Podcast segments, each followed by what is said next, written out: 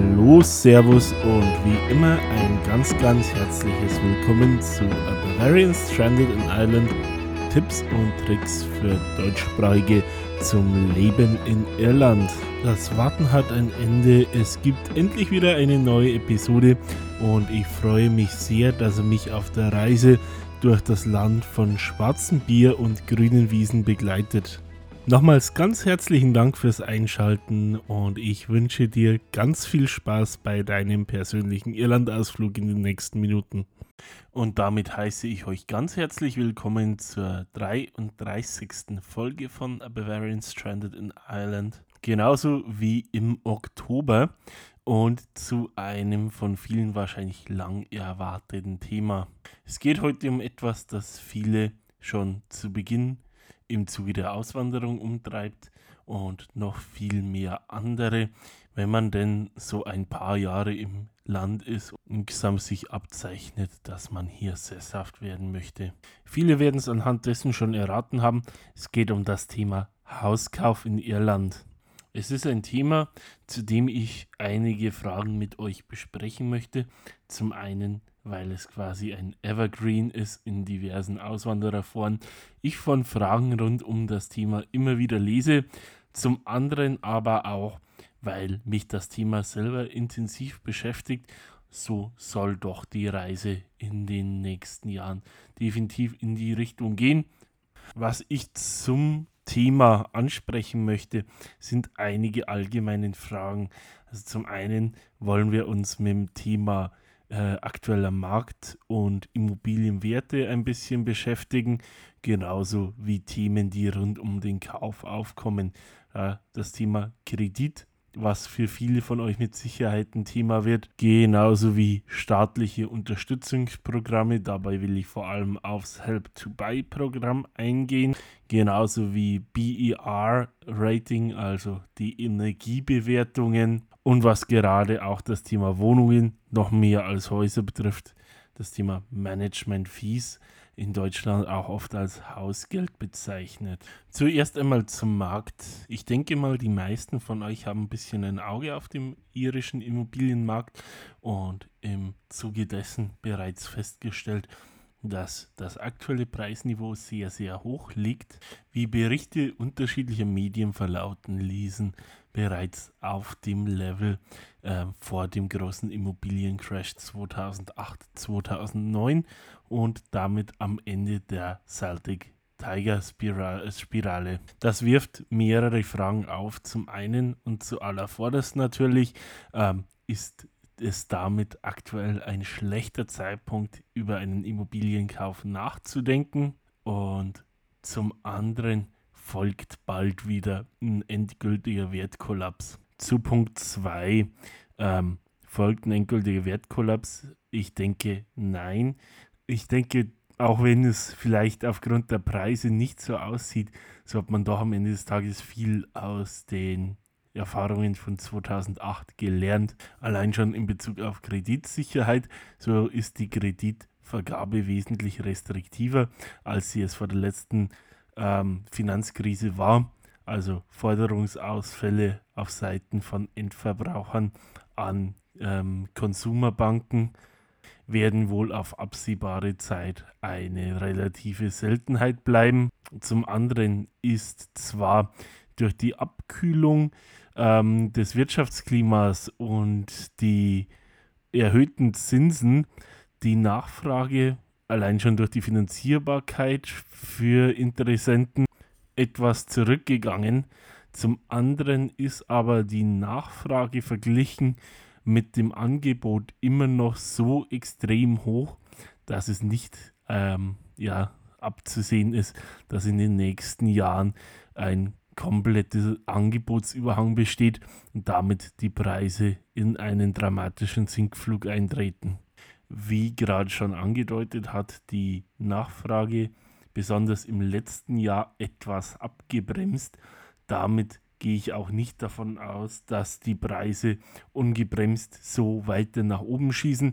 Ich gehe wirklich mittelfristig von einer relativen Stagnation mit einem langsamen Anstieg wohl unterhalb des äh, Inflationsniveaus aus. Heißt, meine persönliche Einschätzung ist, wenn nicht die Zinsen im Vergleich zu den Gehältern explodieren, gehe ich davon aus, dass sich an der Leistbarkeit von Immobilien für den Endverbraucher wenig tut. Leistbarkeit ist ein gutes Stichwort und damit möchte ich direkt zum Thema Finanzierung übergehen. Es gibt mit Sicherheit ähm, den einen oder anderen, der entsprechend signifikante Ersparnisse hat oder eine Immobilie in Deutschland verkaufen würde, um so in der Lage zu sein, ein Haus oder eine Wohnung in Irland quasi bar zu bezahlen, ohne einen Kredit aufzunehmen. Da dieser Personenkreis aber die klare Minderheit darstellen dürfte, ist das Thema Kreditfinanzierung doch ein ganz wesentliches, das viel und oft diskutiert wird. Es gibt Fälle, wo deutsche Banken auch der Finanzierung von Immobilien im Ausland zustimmen und Kredite dafür vergeben. Allerdings wird hier in aller Regel eine in Deutschland befindliche und schuldenfreie Immobilie als Sicherheit vorausgesetzt. Weil aber auch diese Konstellationen eher eine Seltenheit sind, wird es wohl in der Mehrheit der Fälle auf eine Finanzierung über eine irische Bank hinauslaufen. Dazu sei vorneweg gesagt, dass das äh, Zinsniveau hier in Irland, wenn es um Kreditfinanzierungen geht, etwas höher liegt als zum Beispiel in der Bundesrepublik Deutschland. Wir sprechen da von einem Unterschied zwischen 0,5 und einem Prozentpunkt, würde ich laut meinem letzten Stand sagen. Als Referenz dazu packe ich den Kreditrechner der AIB, der Elite Irish Banks, in die Show Notes. Was besagter Kreditrechner dabei mit aufzeigt, ist, dass natürlich auch die Länge von Zinsfestschreibungen die in der Regel zwischen äh, zwei und zehn Jahren betragen, dabei auch nochmal einen gewissen Einfluss auf die Höhe der veranschlagten Zinsen hat. Wichtig zu wissen ist zudem, dass die Kreditvergabe in Irland relativ konservativ ist.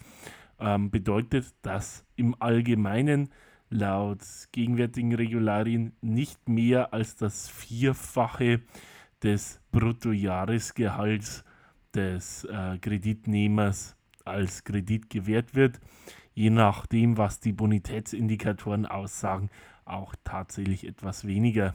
Das bedeutet, wenn ihr 40.000 Euro im Jahr brutto verdient, bekommt ihr maximal einen Kredit von 160.000 Euro bewilligt. Möglich sind natürlich auch gemeinsame Kreditanträge von Partnern, bei denen dann nicht nur euer persönliches, sondern eben basierend darauf dann das Haushaltseinkommen äh, angesetzt wird. Heißt, wenn ihr beispielsweise 40.000 Euro im Jahr verdient und euer Partner verdient weitere 30.000 Euro und ihr damit auf ein Gesamthaushaltsbruttoeinkommen von 70.000 Euro kommt, führt das dazu, dass ihr in der Theorie ein Kreditvolumen von bis zu 280.000 Euro erwarten könnt. Inwieweit neben Fixgehältern auch Provisionen und Boni ähm, mit berücksichtigt werden in der Rechnung, liegt dabei beim Kreditgeber. Gängige Praxis ist, dass hier ein längerfristiger Vergleich zu Rate gezogen wird, ähm, dass hier beispielsweise die Lohnabrechnungen der letzten beiden Jahre mit angesehen werden und so dann von einem Durchschnittswert ausgegangen wird, der in der Regel anteilig berücksichtigt wird. Um eure finanzielle Leistungsfähigkeit bewerten zu können, werden je nach Kreditgeber äh, Lohnabrechnungen und Kontoauszüge der letzten drei Monate bis zum letzten Jahr abgefragt. Banken setzen zudem in der Regel voraus, dass ihr in den letzten beiden Jahren durchgängig beschäftigt wart, wenn ihr selbstständig tätig seid, dass ihr eben über die letzten beiden Jahre entsprechende Nachweise erbringen könnt. Wer in Deutschland schon mal einen Kredit aufgenommen hat, weiß, und so ist es leider auch hier in Irland, dass es im Allgemeinen für Selbstständige oft ungleich schwerer ist, entsprechend kreditwürdig zu werden. Was zudem vom Kreditgeber in der Regel erfordert wird, ist, dass ihr das Haus bzw. die Wohnung versichert, genauso wie den Kredit selbst. In der Regel wird auch eine Lebensversicherung als solches gefordert, teilweise auch alternativ zur Kreditversicherung. Wir haben uns ja vorhin bereits darüber unterhalten, dass die Preise aktuell sehr, sehr hoch sind.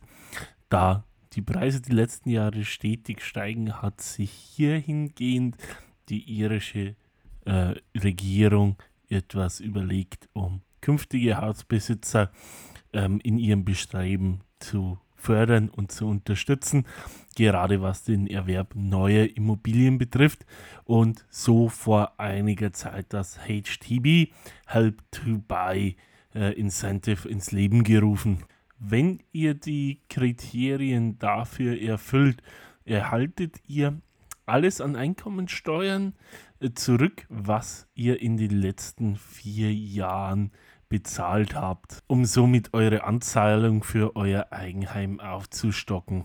Gedeckelt ist das Ganze bei einem maximalen Wert von 30.000 Euro oder 10% des nominalen Werts des Eigenheims, je nachdem, welcher Wert davon größer ist. Was auch vielleicht interessant werden könnte, ist, aktuell sind diese Zahlungen auf neue Immobilien beschränkt im Rahmen der Vorschläge für das Regierungsbudget für 2024 kursieren aber Erwägungen, dies eventuell auf Second-Hand-Häuser und Wohnungen auszuweiten. Das heißt, es ist denkbar, dass diese staatliche Unterstützung auch für ja, bereits bewohnte Immobilien ähm, verfügbar wird. Ich hänge euch in jedem Fall einen Artikel auch zum Thema HTB mit in den Show Notes an, sodass ihr euch das Ganze auch nochmal in Ruhe anschauen könnt, euch da vielleicht auch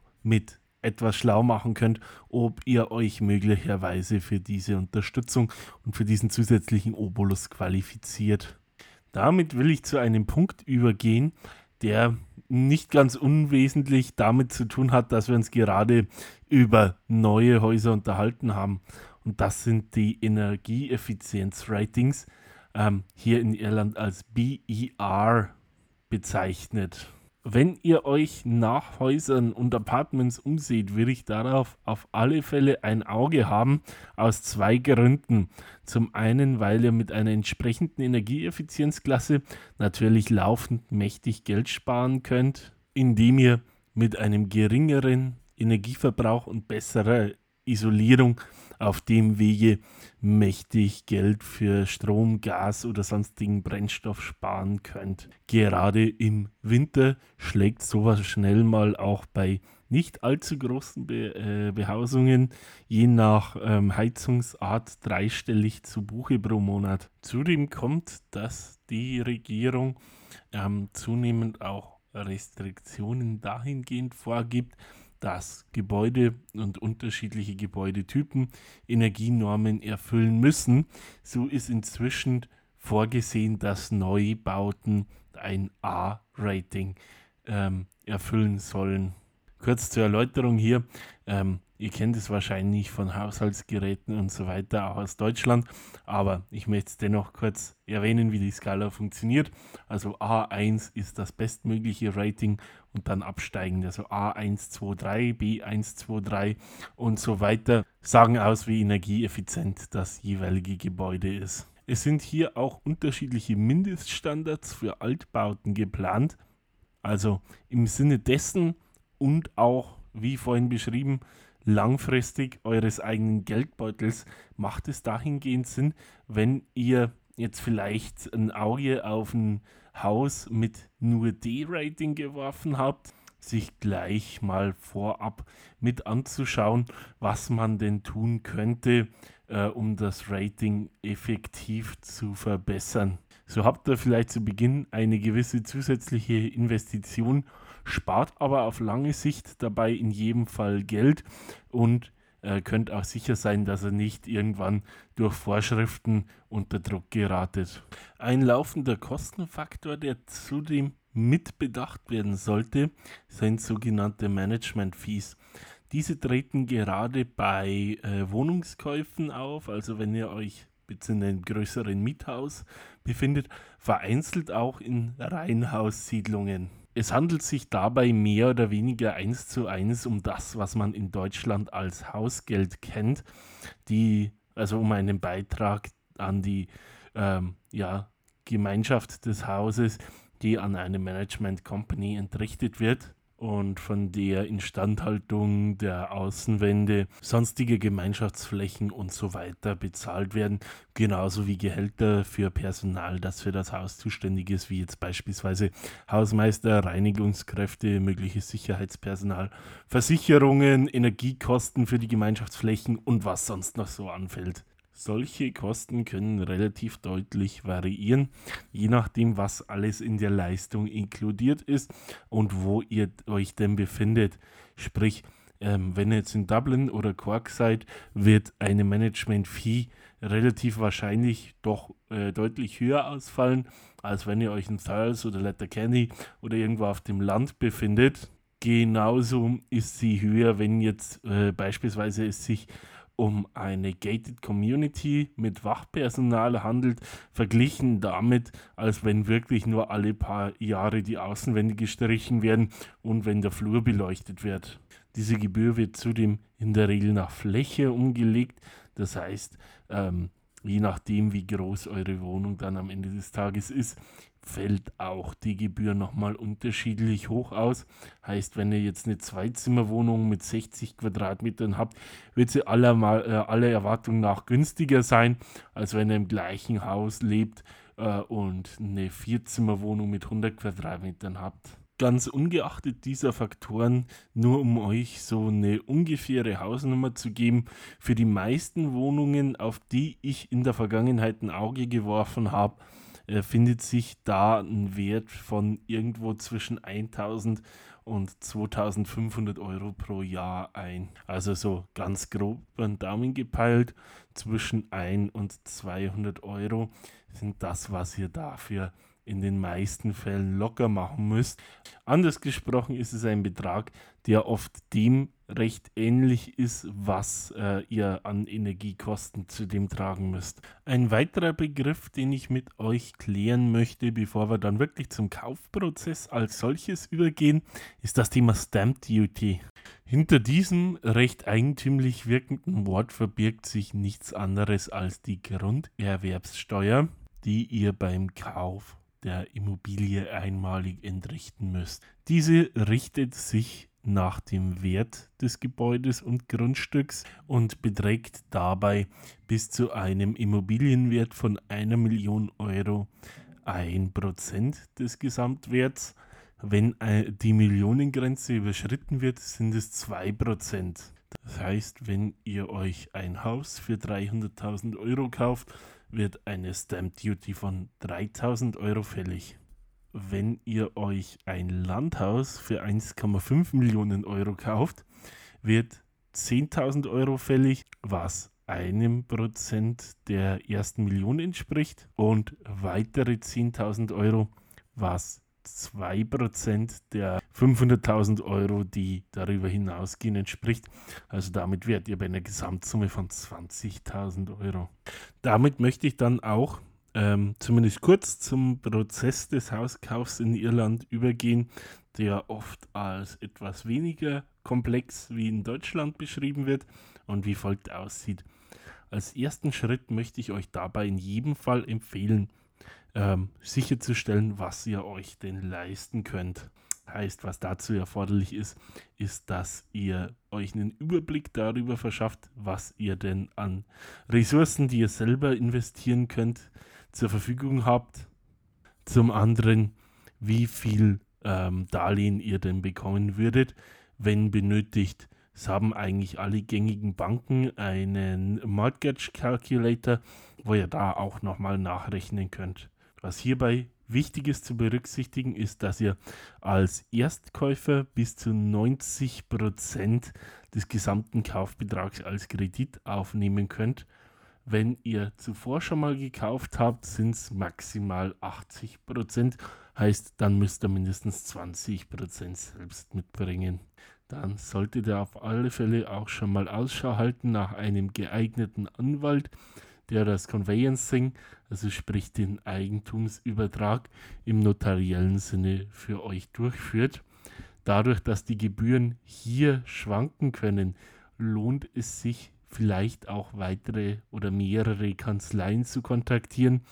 Ich habe hier einen Link der Law Society auch mit in die Notizen gepackt, wo ihr da selber nochmal ein bisschen schauen könnt. Ich gehe davon aus, dass ihr euch vor alledem schon mal ein bisschen überlegt habt, wo und was und wie ihr denn ungefähr kaufen wollt. Aber der nächste Schritt ist dann, dass ihr euch intensiv mit einzelnen Immobilien beschäftigt, euch diese auch wirklich vor Ort anschaut und so weiter und so fort, sodass ihr da wirklich Einblicke bekommt, was denn letztendlich für euch zum Kauf in Frage kommt, bevor ihr dann wirklich ein Angebot unterbreitet und bevor ihr vor allem ganz wichtig, bevor ihr auch wirklich in den Kauf einwilligt und den Kauf in Auftrag gebt. Man hört doch immer wieder von Leuten, die Immobilien kaufen, ohne sie mit eigenen Augen gesehen zu haben und dann leider am Ende des Tages auf die Nase fallen. Im Zuge der Vereinbarung eines Kaufs äh, empfiehlt es sich daher auch wirklich nochmal einen unabhängigen Gutachter äh, mit aufs Haus schauen zu lassen, da euch der Eigentümer Mängel nicht offiziell mitteilen muss, ist es in jedem Fall sinnvoll, die paar hundert Euro für ein eigenes Gutachten dann in die Hand zu nehmen, wenn es denn ernst wird. Und ernst wird es dann, wenn ihr dann Approval in Principle für euren Kredit vorausgesetzt euer Angebot beim, ähm, ja, beim entsprechenden Makler hinterlegt und dieses eventuell nach einem Bidding War äh, angenommen wird. Wenn ihr ein erfolgreiches Angebot platziert habt, wird in der Regel auch eine Anzahlung an den Makler fällig, die allerdings erstattungsfähig bleibt, solange bis ihr den Kaufvertrag unterschrieben habt. Wichtig ist auch, dass er in diesem Zuge die formelle Kreditfreigabe bekommt. So läuft das Ganze zumindest bei einem privaten Verkauf ab, im Gegensatz zu einer öffentlichen Auktion, die, wie der Name sagt, öffentlich bekannt gegeben wird und ähm, die erfolgt nach Geboten, ähm, bei der ein Mindestwert zu erzielen ist. Wichtig ist hierbei, dass der Verkäufer das Objekt dennoch jederzeit aus der Aktion, Auktion zurückziehen kann, selbst wenn dieser Mindestverkaufswert erzielt wird.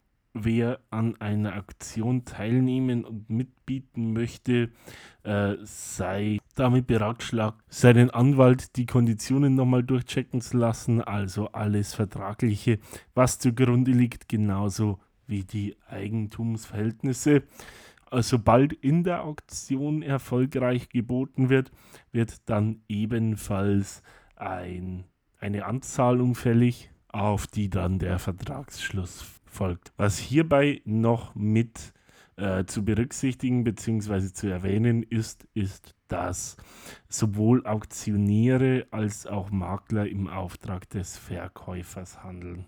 Nächster Schritt ist die Unterzeichnung des Kaufvertrags bei äh, Kauf über eine Auktion wird dieser sofort fällig. Das heißt, da ist der Vertrag dann direkt zu unterzeichnen, während bei einem Verkauf aus privater Hand der jeweilige Anwalt den Vertrag gegencheckt und im Vertrag dann auch ein entsprechendes Datum, mit dem der Kauf wirksam wird, gesetzt wird, zu dem dann entsprechend der Kaufbetrag fällig wird. Hier nochmal ein ergänzender Hinweis, insbesondere auch in Bezug auf eventuell zwischengeschaltete Makler, ähm, ist, dass ähm, wer nach der Unterschrift des Vertrags vom Kauf zurücktritt, unter Umständen seine Anzahlung verliert. Nächster Schritt ist dann Requisition on Title and Deed of Conveyance, sprich die rechtmäßige Übertragung des Eigentums an der Immobilie und die Eintragung ins Grundbuch.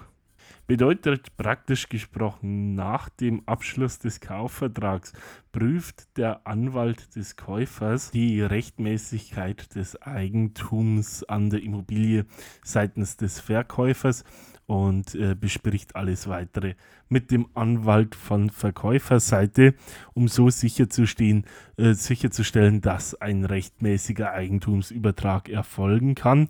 Sobald hier die Bestätigung vom Verkäuferanwalt ähm, erfolgt, geht euer Anwalt von Käuferseite auf den Kreditgeber zu und äh, leitet somit die Übergabe des Kreditchecks an den, äh, äh, an den Anwalt des Verkäufers in die Wege, während er die Schlüssel zur Immobilie entgegennimmt, womit ihr dann nicht nur zum Eigentümer, sondern auch zum tatsächlichen Besitzer werdet.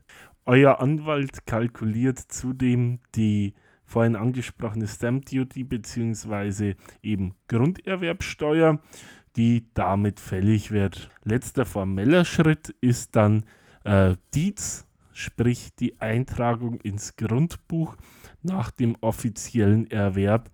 Auch wenn diese in einigen Fällen Monate dauern kann, seid ihr dennoch rechtmäßiger Eigentümer der Immobilie, die ihr gekauft habt. Und damit herzlichen Glückwunsch zu eurem Eigenheim auf der grünen Insel. Happy Days! das war doch wieder eine relativ informationsreiche Episode. Damit habe ich, glaube ich, alles gesagt, was von meiner Seite äh, soweit zum Thema zu sagen war. Ihr kennt das Übliche, kommt bei Fragen gerne auf mich zu. Ich arbeite im Hintergrund schon wieder an weiteren Episoden, von dem her gehe ich fest davon aus, dass wir uns im Laufe des Oktobers noch mindestens ein bis zweimal hören. Darauf freue ich mich schon jetzt. Und damit wären wir nun wirklich wieder am Ende. Die Zeit ist wie immer verflogen wie nichts. Es macht mir auch wirklich immer wahnsinnig viel Spaß, euch mit auf eine kleine Reise rund um die grüne Insel zu nehmen. Wenn es euch genauso geht und euch der Podcast gefällt, würde ich euch ganz herzlich bitten, dass ihr ihm auf den sozialen Medien folgt, Facebook, Instagram und so weiter.